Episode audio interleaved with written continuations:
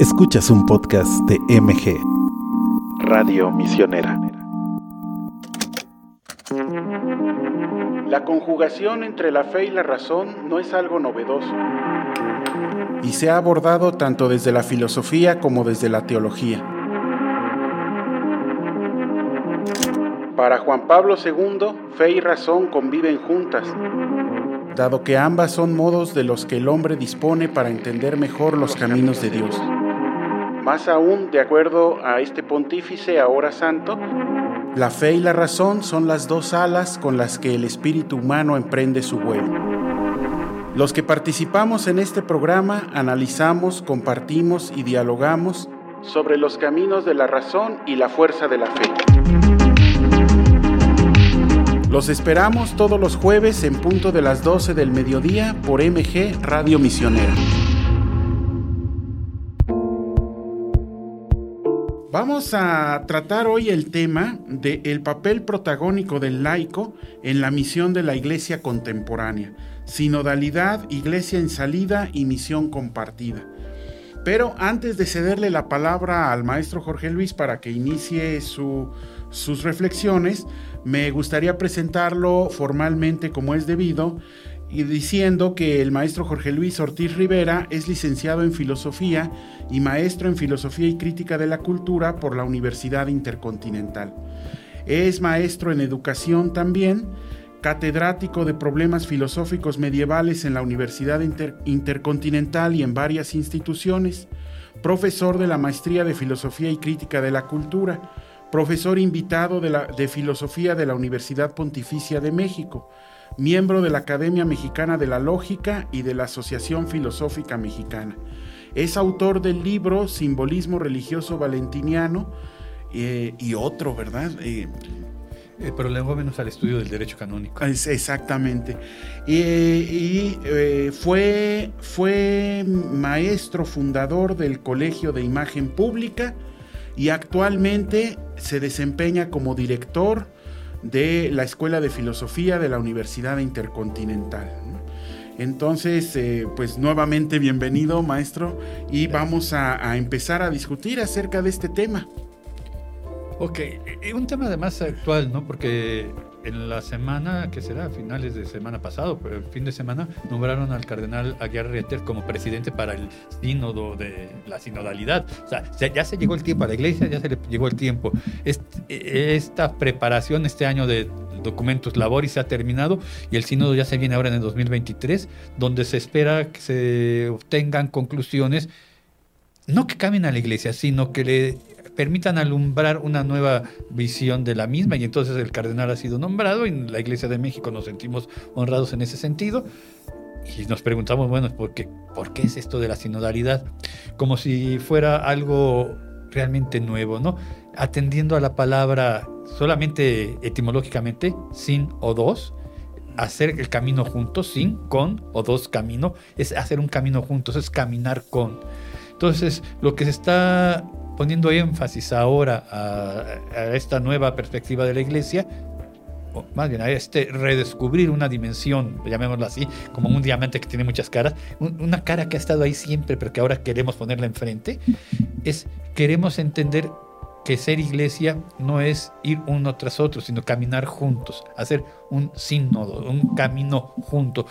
Imagen bastante bíblica, ¿no? Te acordarás el pueblo de Israel caminando junto con Moisés a la par eh, durante 40 años. Ahorita queremos ver cómo le hacemos como cristianos, como iglesia, como católicos, para aprender a esta nueva visión. ¿no? Se nos ha enseñado a ser guiados.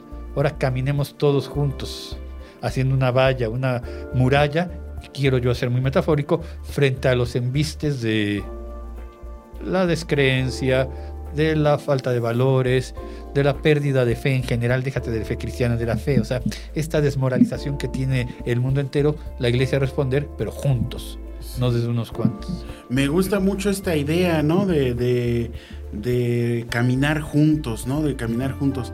O sea, ya acostumbrados a, a, ser guiados, a un camino de, de, nada más seguir, pues ser guiados, empezar a caminar juntos.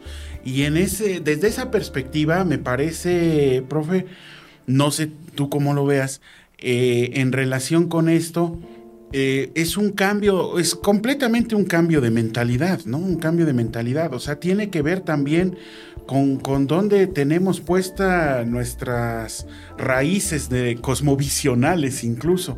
Eh, una, digamos, estar muy centrados en esta eh, parte individualista, ¿no? Este periodo de la modernidad que nos volvió ultra individualistas, cada quien en su propio mundo, eh, llaneros solitarios en todo sentido, ¿no? Que las pueden de todas, todas el individuo, pues es cambiar el chip a esta caminar con, caminar en conjunto, como aquella época de las culturas semitas, ¿no? donde se desarrolló el judaísmo, donde no, no bastaba la fuerza de la razón individual para conocer la verdad, sino que se requería la revelación, pero también la discusión de la comunidad y el, poner en consenso para poder este, tomar las decisiones.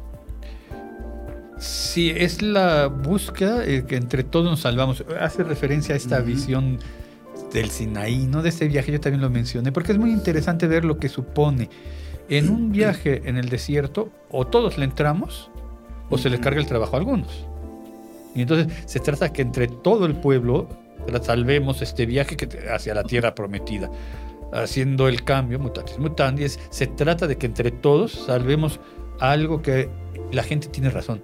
La iglesia está perdiendo prestigio prestigio moral, prestigio cultural, prestigio de todo tipo, y habrá, habrá que salvar a nuestra iglesia en la medida que caminemos juntos. Por eso yo creo que la intuición inicial es muy interesante. En este sínodo que se nos avecina ya, a, pasitos para llegar al sínodo de la sinodalidad, lo que se busca es que eh, aprendamos a caminar juntos y eso supone entendernos. ¿no? El gran problema presente, por ejemplo, en el Génesis, eh, es de repente empezamos a hablar lenguas distintas en la Torre de Babel. Y ahí dejamos de caminar juntos. Y entonces ahora es volver a entender, hablar juntos y por eso es escuchemos a las bases. Y, pasaba a los laicos. Pero la sinodalidad en la carta de invitación al trabajo durante estos preparatorios previos al sínodo, Papa Francisco decía, pero también aprendamos a escuchar a aquellos que nunca han formado parte de la iglesia, pero que forman parte de la gran aventura humana, están en este mundo, única casa que tenemos, y aprendamos a escuchar a aquellos que en algún momento formaron parte de la iglesia y ahora ya no forman parte. Y empieza a enumerar una serie de los proscritos, de los eh, eh, negados de la fe. Y me llamó mucho la atención cuando dice, y también preguntemos a aquellos que han salido de la iglesia, a los sacerdotes que han dejado el ministerio, a los religiosos que han colgado el hábito, a ellos también nos tienen mucho que decir, porque lo dejaron por algunas situaciones que no lograron manejar de todo correctamente, humana o religiosamente, pero que apuntan a áreas de oportunidad interesantes en la iglesia.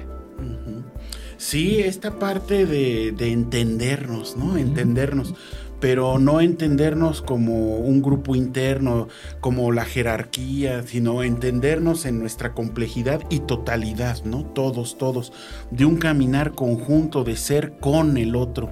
Es decir, eh, considerar incluso nuestra propia identidad en relación con los otros, con los que caminamos lado a lado. Me parece una revaloración muy pertinente que va a contrapelo de la tendencia contemporánea de ultra hiper individualización, donde cada ser humano se convierte en referente de sí mismo y no le importa nada más. ¿no?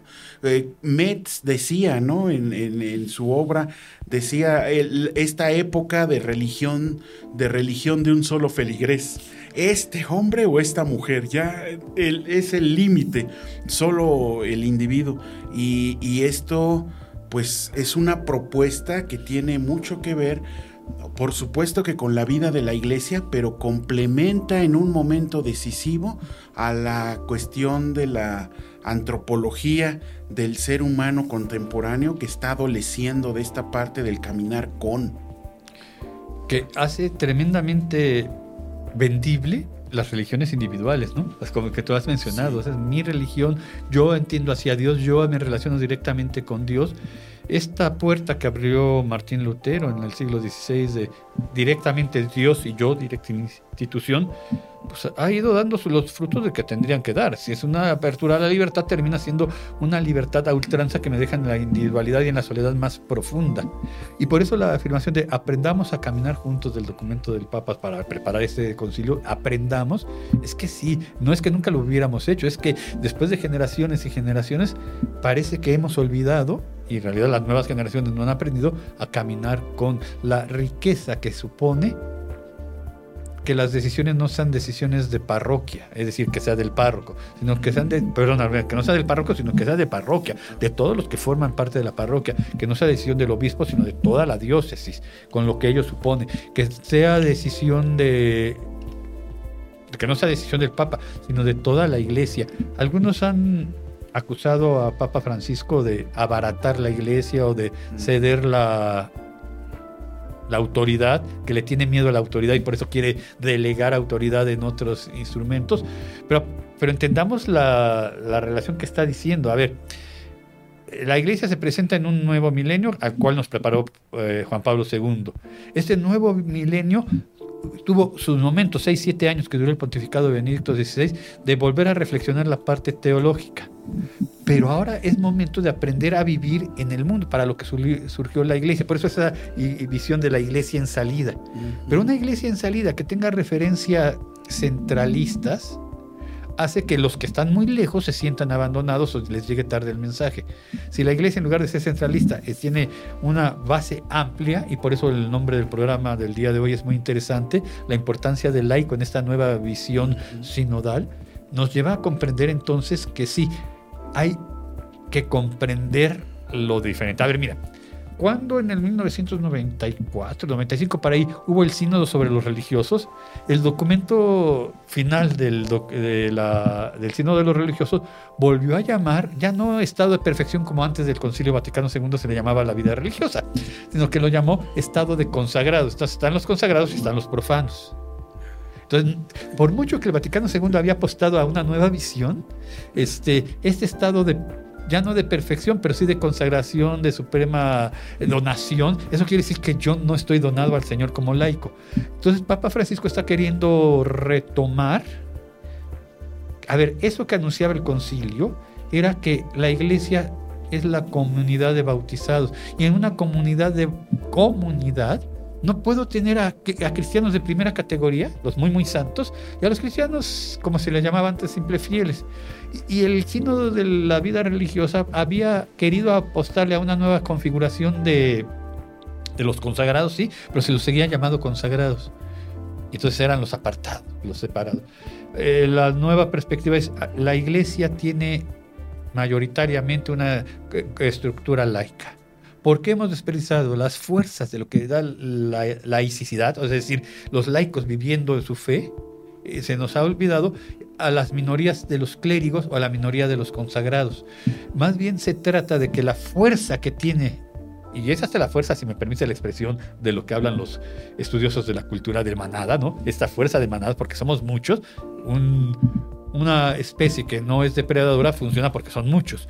¿Qué estamos haciendo que hemos desperdiciado a aquellos? Y se trata que ahora los religiosos formen parte de la nueva manera de comprender la iglesia que camina junto con los laicos y junto a los clérigos. La función de los clérigos es, sí, la vida litúrgica. La función de los religiosos en esta comunidad, todos llamados a la santidad, la comunidad que todos tienen la común vocación a la santidad, es señalar los valores del reino para que no perdamos el faro. Esa es la función. Son estos miembros de la iglesia que señalan hacia dónde va el faro. Y la función de los laicos es hacer vida y trabajo y picar piedra todos los días. Y entonces toda la iglesia está presente en el presente. Sí, sí. Bueno, eso es muy, muy interesante porque eh, de lo que mencionabas, esto de otros modelos de iglesia, ¿no? Digamos, eh, es importante ver hacia otros lados donde eh, el laico tiene un papel protagónico por la configuración cultural e histórica del cristianismo en determinados lugares, fue más fácil que el laico ocupara un verdadero papel eh, activo y protagónico en, su comunidad, en la estructura organizativa. Y digamos, estoy pensando la oportunidad que tuve de conocer la iglesia en Corea, ¿no? donde los eh, consejos parroquiales son verdaderos consejos parroquiales, no no nada más aplaudiendo, ¿no? Como alcahuetes del, párroco, sino es verdaderamente un consejo parroquial donde el párroco tiene su lugar, pero también el laico tiene el suyo y, es una estructura de poder que equilibra las fuerzas, ¿no? en, Estados Unidos también lo tenía en Canadá, ¿no? Este, pero por nuestra propia configuración cultural, mm, híjole, Latinoamérica, Latinoamérica, pues realmente los párrocos funcionan como señores feudales en sus feudos, ¿no? Y con un poder absoluto. Y el laico, en el mejor de los casos, si es tomado en cuenta, casi casi es integrado como mano de obra eh, gratuita. Gratuita. Sí, sí. sí, es que es interesante. A ver, culturalmente veníamos trabajando una una visión imperial, ¿no? Las grandes culturas de América Latina, estoy hablando los nahuas, los mayas, los incas eran grandes imperios, entonces tenían una visión de piramidal, de pirámide. Llega la corona española y tenemos la visión del imperio español. En una época de una iglesia que se vuelve imperial, que se vuelve reflejo de lo que se está viviendo es que es hermoso, la tiara, ¿no? ¿Te acuerdas? La corona, la mitra que usaban los papas antes era una corona, bueno, una tiara de tres coronas que representaba el triple poder que se tenía, el poder civil, el poder eclesiástico y el poder divino, ¿no?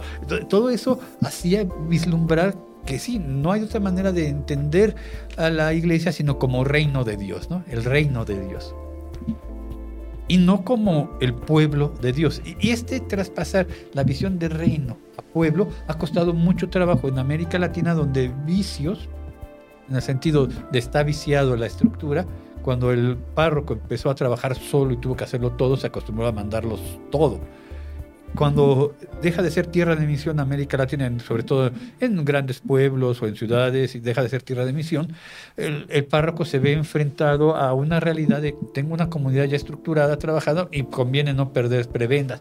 Y sin embargo, la nueva visión es, sí, pero somos pueblo que camina juntos. El laico tiene una visión para la cual no estás preparado. Yo creo que eso es importante. O sea, el clérigo debe entender que está preparado para ciertas cosas que el laico no. Pero el laico está preparado para la administración, para la contabilidad, para la medicina, para la arquitectura, para la promoción de eventos. O sea, hay una licenciatura, mi hermano la decía, mi papá siempre pensaba que le estaban viendo la cara, licenciatura en administración del tiempo libre. Y que yo quiero estudiar eso y mi papá creía que le estaban viendo la cara. Pero sí existe la administración del tiempo libre. o sea, ¿cómo va un párroco a administrar los eventos de una fiesta parroquial con sus conocimientos de pastoral, de teología, de Biblia, de griego, latín. Yo creo que debe ser entendido que hay especialistas y hay gente que comparte la misma fe, y aquí lo importante comparte mi misma fe, de la cual yo soy ministro de culto, y que está preparado para llevar esto yo recibo el dinero, pero tengo que responder, por ejemplo, ahora en la situación en México, ante la Secretaría de Hacienda, tengo que responder ante los impuestos. Y no lo puedo hacer yo, tengo que llevar mis libros. Eh, parece muy sencillo, ¿no? A ver y deber, a ver. Pues sí, esa es la base de la contabilidad, pero es mucho más complicada. Entiendo que tiene que haber gente especialista pues en esto, en el micrófono, en la cámara y todo eso, porque hay música, porque hay bocinas, por ejemplo, donde se nota que no es tan adecuado cualquier sacerdote recién ordenado, es que tiene que aprender a microfonear. Porque el sonido del micrófono de la iglesia se vicia mucho en ciertos lugares porque es un sonido medianamente baratón, porque no hay para conseguir un buen sonido. Y aún con un buen sonido, no les enseñan en, los seminarios a ser gente de cámaras, ¿no? De dónde te pongas la luz, la lejanía, no hables tan rápido, no grites pues para eso necesita un asesor que estudie eso, ciencias de la comunicación, por ejemplo.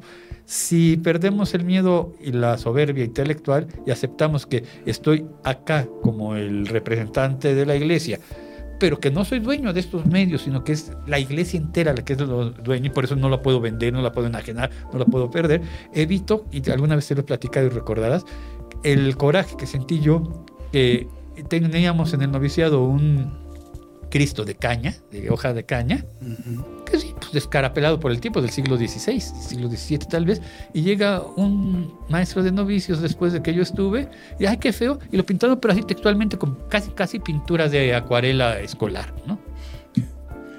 Y queda un monstruo sin, sin, entender la riqueza que tiene el patrimonio. Piensa tú, por ejemplo, en las órdenes religiosas que tienen iglesias con gran patrimonio cultural y que no lleven un poco de arte sacro también. E, esa es la idea de la sinodalidad. Entre todos sí podemos.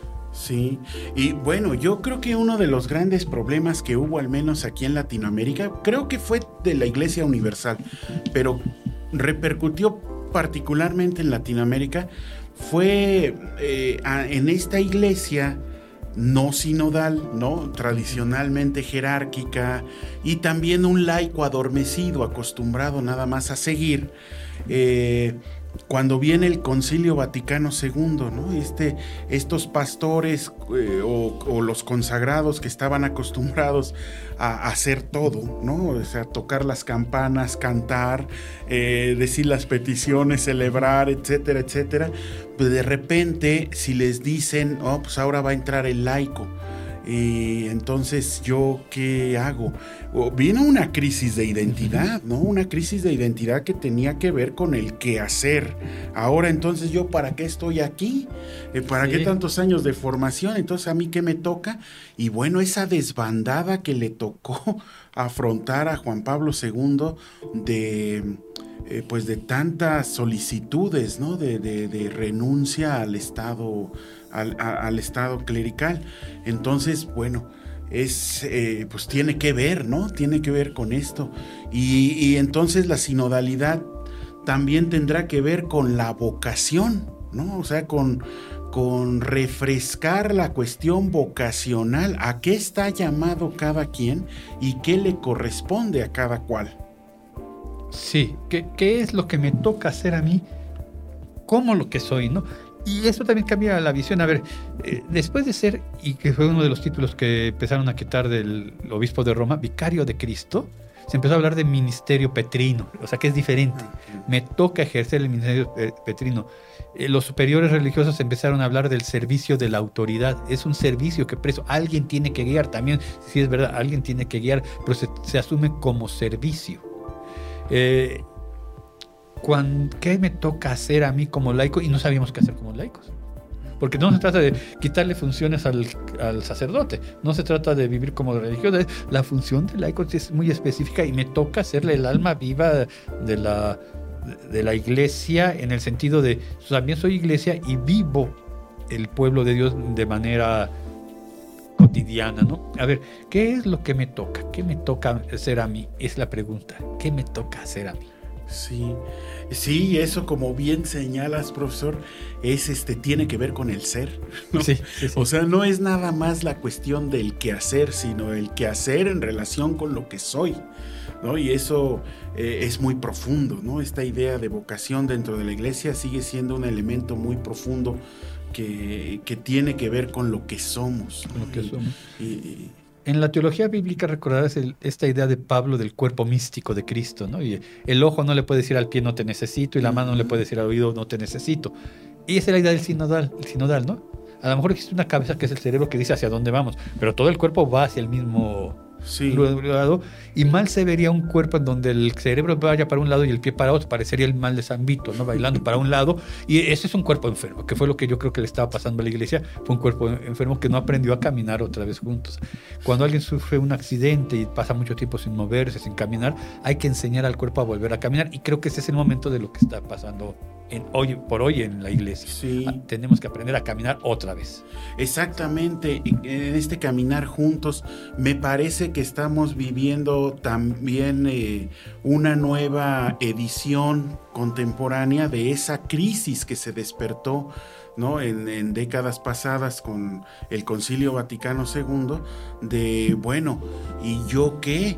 O sea, yo, si yo dediqué toda mi vida a formarme, a llegar en mi carrera eclesiástica al puesto, a este lugar y esto, y ahora me dicen que, que siempre no, me dicen que eso ya no existe, que ya nos quita, hay mucha resistencia hay mucha resistencia al respecto. Sí, y lo estamos viendo en las noticias que hablan día a día de movimientos o explosiones locales que están tratando de incluso correr el riesgo del cisma, ¿no? Es que ahora, si nos abrieron las puertas, porque ahora no nos hacen caso, ¿no?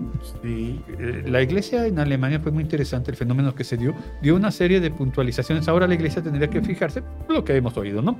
En la pastoral con los eh, divorciados, en los matrimonios homosexuales, y todos estos documentos que, o, puntos que se están trabajando, me dijeron, oye, entonces para qué me preguntaron. O sea, sino caminar juntos no quiere decir tomar las decisiones la iglesia sigue siendo inspirada por el Espíritu Santo y es me entero de lo que hay para que quienes están preparados, y es interesante cómo la curia ha ido cambiando en Roma, ya no solo son sacerdotes los que están preparados, es interesante, ¿no? Una mujer frente a un dicasterio de los obispos, además de los obispos, pero porque está preparada en gestión, en desarrollo humano, en liderazgo, no sé en qué esté preparado, que hace que aquellos que se prepararon en liturgia, en dogma, en derecho canónica, puedan ser orientados por alguien que sabe cómo motivarlos y no hace que esta mujer sea obispa. Sí, sí. Pues este, yo creo que ahí está la novedad, ¿no? Digamos, no son temas del todo nuevos, pero lo que sí es nuevo es este ímpetu y tal vez el momento justo que estamos viviendo de salir de un aletargamiento de la otredad, del caminar en conjunto, de la comunidad, por ese sueño de ensimismamiento del que venimos eh, saliendo de este periodo de la modernidad que como que nos adormiló, nos anestesió, nos, definitivamente nos dejó un poco eh, trastocados en nuestra capacidad de colectividad. Si cuando alguien está acostumbrado, por ejemplo, a dormir solo y llega en un cuerpo de momento porque está en un campamento, no puede dormir porque le estorba. Y es lo que nos está pasando. Hemos visto acostumbrados a vivir solos nuestra fe. Incluso, por ejemplo, antes del Vaticano II, cuando allá en el fondo se celebra la misa y por aquí yo rezaba la novena o el rosario o algo así, y asistía, pero no participaba. Y tuvimos que aprender a participar en la, en la, en la eh, función eucarística. Ahora, cuando a mí me enseñaron, eran ellos los que tenían que, me refiero a los clérigos, organizar, decir lo que se tenía que hacer y yo nada más obedecía. Y hemos aprendido a trabajar poco a poco. Ahora conviene ya no solo el hacer, decías tú, sino el ser. Somos iglesia, que no se nos olvide que la iglesia siempre es comunidad. Tendremos que aprender y siempre en el aprender yo creo que es importante. La iglesia no puede ser una democracia o sea, la sinodalidad, y lo dejó muy claro en, una de sus últimas intervenciones, Francisco, que todo el tema, la sinodalidad no es una democracia, no se equivoquen. O sea, sinodal no quiere decir poner eh, a, votación, a ver, todos están de acuerdo que los bautizados que estén divorciados vuelvan a comulgar. No se puede trabajar así. Eh, la sinodalidad quiere decir estar atento a lo que está pasando y entonces ya encontrar los consensos. Sí que es muy importante tomar en cuenta eso, ¿no? Porque yo creo que también el perfil antropológico del hombre contemporáneo, eh, con este individualismo en el que estamos sumidos, es de pronto escuchar esta apuesta por la sinodalidad y decir, ah, pues ahora me tienen que hacer caso. Y tienen que, eh, tienen que hacer lo que yo quiero. Y entonces vienen todos estos movimientos pues que se van tornando intolerantes y violentos, ¿no? Eh, en cuanto a, pues escúchenme, pues háganme caso, pero hagan lo que yo quiero, no, no es nada más que me atiendan o que sepan que aquí estoy y qué pienso, sino me tienen que meter y tengo que quedar ahí contemplado a, la manera en como yo estoy viendo. Si es como después de un enfermo, después de muchos meses de estar acostado, le enseñan a caminar otra vez, ni modo, tendrán que poner varillas o alambres o férulas de FOB, todo, tendrán que poner cosas para que el pie vuelva a aprender a, manejar. Y eso no le va a gustar al pie porque le va a dar callo. tendrá que empezar a caminar otra vez pues es lo que nos está pasando. De repente nos dijeron, los voy a escuchar. Ah, pues ahora escuchar quiere decir hacer no. Escuchar quiere decir estoy atento a tus necesidades y en medio de lo que entiendo, y por eso estudiaron, lo que es la meta, lo que es la fe, lo que es la revelación, lo que es la esencia del ser cristiano, con las necesidades del mundo de hoy que tienen sus propias exigencias y con las necesidades de grupos que efectivamente viven su fe, diría yo, naufragando, ¿no? Porque me divorcié, porque no comparto cierto estilo de vida, porque y viven naufragando. La iglesia dice, pues, también, a ver, ellos, ellos de allá lejos, bueno, también los atraemos. De alguna manera, y eso lo ha repetido mucho Francisco, Benedicto XVI, Juan Pablo II, recordemos que la intención fundamental es y cita a Timoteo, Dios quiere que todos los hombres, todos, todos los hombres se salven y lleguen al conocimiento de la verdad. ¿Se das cuenta? El conocimiento de la verdad, es decir, el mensaje evangélico, eso hasta después, primero se salvan y ya hasta después llegan al conocimiento de la verdad. ¿Qué hacemos con los que tenemos al lado? Y que piensan diferente con nosotros. Y siempre habrá alguien que piense diferente con nosotros. Una iglesia sinodal aprende a convivir, a escuchar, a tolerar, pero no necesariamente a conceder o a renunciar a lo esencial. Sí. Sí, sí, sí, no se trata de, quedar bien con todos y decir que sí a todo, ¿no? Y renunciar a la propia esencia y el desvanecimiento de las propias estructuras que hay. Eh, después de todo, la iglesia es una institución eh, muy antigua, ha probado en embates históricos muy severos haber sido capaz de preservarse, a pesar de que muchas instituciones contemporáneas en otros momentos no pudieron sobrevivir, ha logrado preservarse. Entonces su tradición no es cualquier cosa así nada más como para desecharla, tirarla en ánimos de una novedad. Es, es delicado ese asunto. Sí, no, sinodal no quiere decir voy a cambiar la iglesia. Sinodal quiere decir aprendo a vivir de manera diferente lo que es la iglesia. lo que mantiene es este, ser iglesia. Sería interesante un programa hablando esto de la novedad. Y de sí, sí, claro.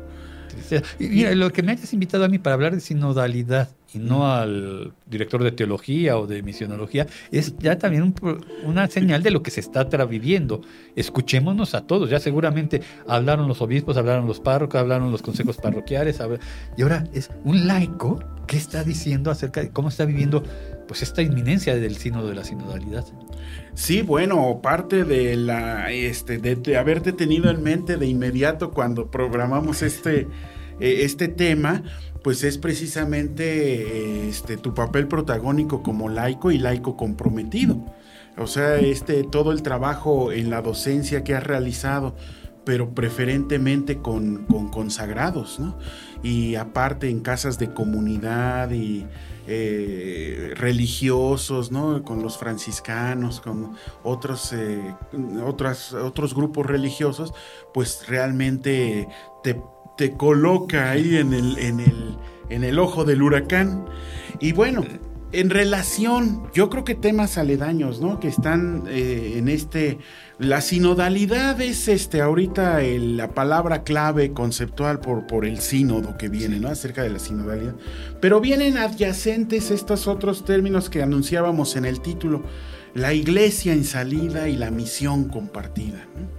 O sea, esta nueva forma de hacer iglesia, de sinodalidad eh, cómo se relaciona con esto que se está hablando de la iglesia en salida y la misión compartida. Entender las líneas teóricas de Papa Francisco está medio complicado así de a bote pronto, ¿no? Porque toda esta idea de la sinodalidad surge de una corriente teológica que es la teología del pueblo. La teología del pueblo intenta entender que la iglesia, el ser cristiano, solo se vive en modo de, de pueblo. Es decir, ya no de reino de Dios, se dieron cuenta de, pueblo, es decir, de comunidad que trabaja juntas, ¿no?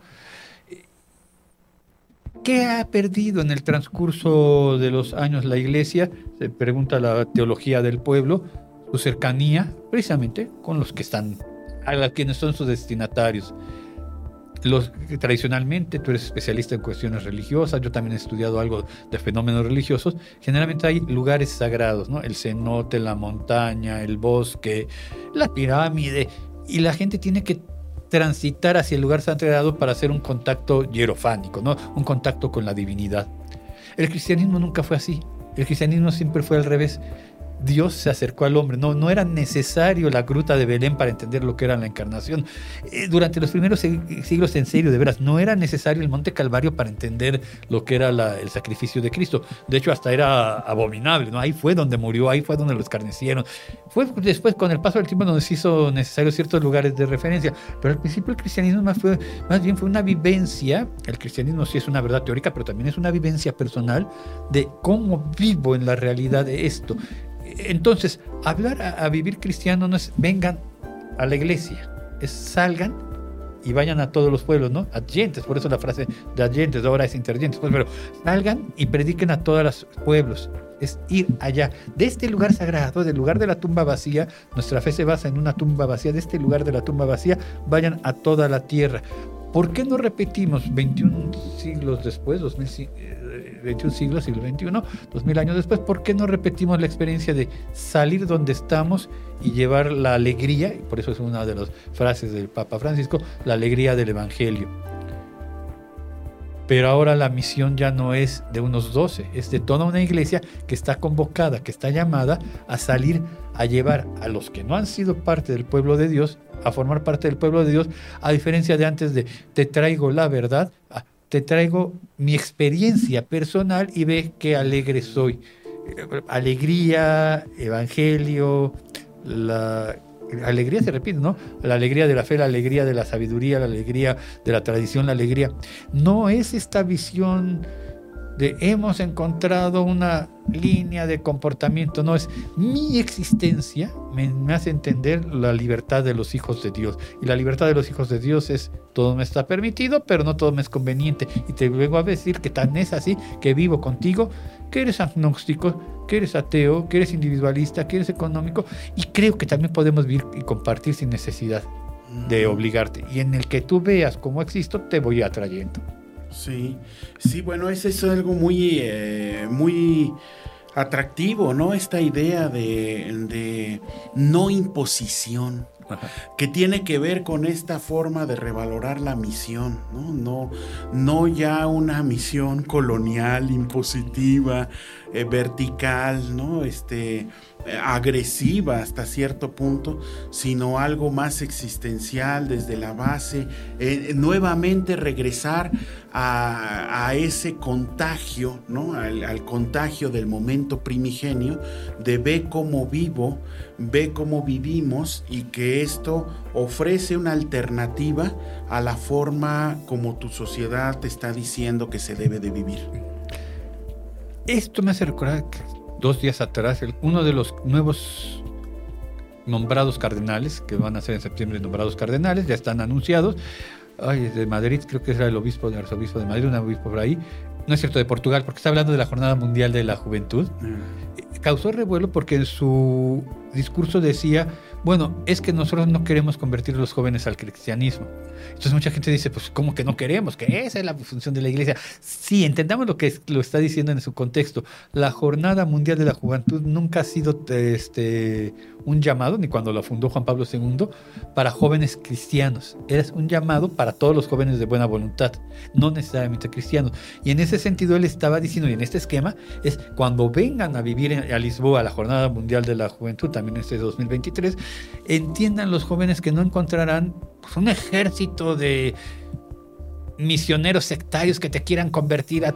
No, lo que encontrarás es cómo vivimos nosotros los católicos, cómo nuestros jóvenes los viven, pero la Jornada Mundial de la Juventud está llamada a todos los jóvenes de la buena voluntad. Y entonces no faltaron los grupos conservadores que dijeron, vean cómo ya estamos traicionando la fe cuando la esencia es predicar a todas las criaturas, sí, pero se le olvida que mientras la religión judía era el Shema, escucha Israel, y por eso había que tener un mensaje.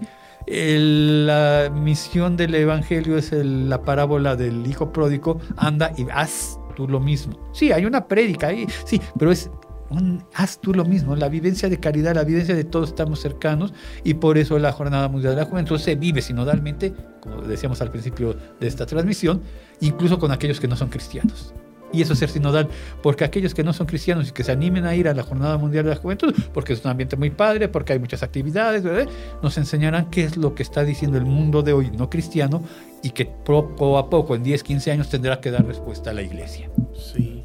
Este, bueno, esto me llama mucho la atención porque em, estamos en un contexto social de mucha polarización, ¿no? Este, estamos en lo político, pero también en lo cultural, en las formas mismas de decisión personal de la de género, de todo, ¿no? Estamos en una situación de mucha polarización y polarización violenta, agresiva. Y entonces, eh, desde, desde esa perspectiva, eh, pues también se contamina, ¿no? La iglesia es hija de su tiempo y también se contamina dentro de sus filas con estas tendencias poco dialógicas e impositivas, ¿no? Así son las cosas y así se hacen y al que no le parezca, peor para él.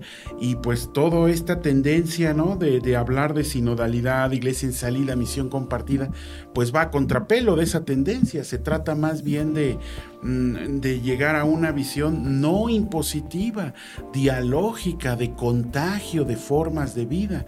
Y bueno, pero estamos en este contexto cultural.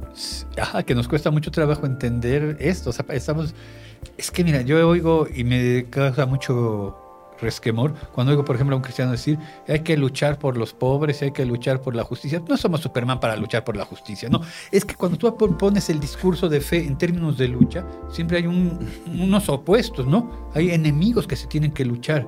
Entonces, si hay que luchar por los pobres, entonces tengo que luchar en contra de los ricos. Y la visión de iglesia no es todos los hombres, que llegue que todos los hombres se salven. Si tengo que luchar por la moralidad y castidad de los jóvenes, entonces la promiscuidad eh, son los enemigos. O sea, sí, el pecado es el enemigo, pues, pero aquellos que no están viviendo en el ideal de pureza cristiano, no quiere decir que tengan como enemigo a los otros, sino son los llamados a trabajar. Aprendamos a vivir no para luchar. Tenemos una opción preferencial que no es lo mismo una opción exclusiva.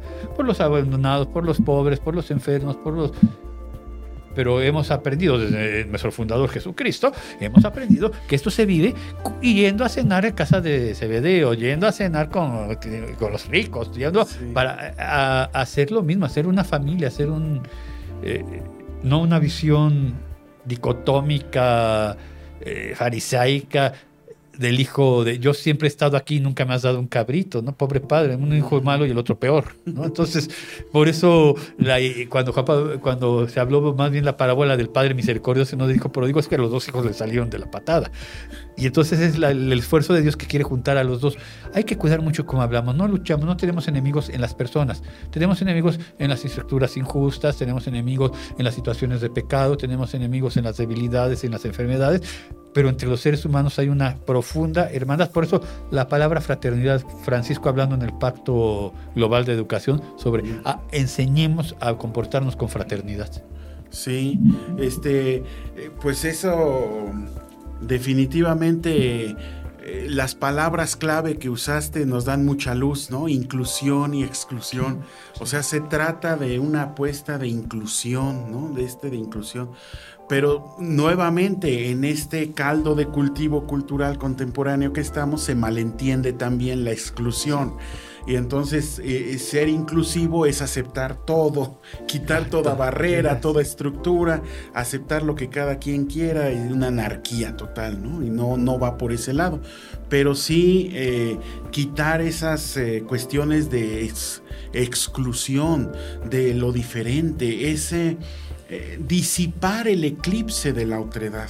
¿no? Ver al otro ahí está y que queremos construir algo en conjunto, ser con. ¿no? imponer, no hacerlo igual a nosotros, sino construir algo juntos. Sí, no homogenizar, ¿no? O sea, hay una fe que compartimos, en lo esencial unidad y en lo accidental divergencia. Es una máxima desde los santos padres, ¿no? Porque la riqueza del pueblo de Dios se vive precisamente en la diferencia no es algo nuevo, no es que la iglesia esté contemporaneizando con estos discursos que llevan ahora a pensar en minorías, no, es que las minorías están presentes en el pensamiento de la iglesia desde que la iglesia es la iglesia. Mm, estoy pensando, la iglesia surgió de los excluidos, la iglesia surgió también de los poderosos, porque al lado de la viuda que dejó dos moneditas tenemos al centurión, que también se convirtió. Entonces, esa es la, noción. No, no se trata de excluir, sino de incorporar, de reconocer la existencia del otro en su realidad concreta y en la riqueza grandiosa general de lo que es la iglesia. La iglesia que se nutre, se vivifica, se enriquece, se vuelve eh, más proteínica, usando una metáfora alimenticia, en la medida que tengamos más miembros con diferentes maneras de ver el mundo. Sí. Bueno, profe, este, nos llega de, los eh, nuestros seguidores, los que nos están escuchando, Asunción Asensio Franco dice, forma de hacer iglesia, no hacemos iglesia, somos iglesia. Sí, sí, sí, a ver, cuidemos eso. Es una nueva manera de ser iglesia, yo estoy de acuerdo. En la que se suma lo que hacemos exactamente, somos iglesia. Aprendamos a ser iglesia. Pero no de hacer con H, aprendamos a, espacio, ser iglesia. A lo mejor, como hablo muy rápido, se pareció que se juntaba la palabra, es aprendamos a, espacio, ser iglesia. Sí. Eh, sí, bueno, también del padre Asunción Asensio Franco, sinodalidad, estar atento a lo que está pasando. Sí, así tal cual. Forma parte, sí. Si voy a estar escuchando a todos, es, también estoy atento a lo que está pasando. Porque en lo que está pasando se manifiesta también la voluntad de Dios y es una máxima del Concilio Vaticano II, ¿no? Los signos de los tiempos. La iglesia que aprende a estar viva en la medida en que responde a los signos de los tiempos. Por eso tengo que estar atento a lo que está pasando. Sí, sí, concuerdo con el Padre Asunción, tiene toda la razón. Sí. estar con los pies sobre la tierra, ¿no? Digamos, es la forma de no perder el piso. Ni el equilibrio, ni el pafaro. Exactamente, sí.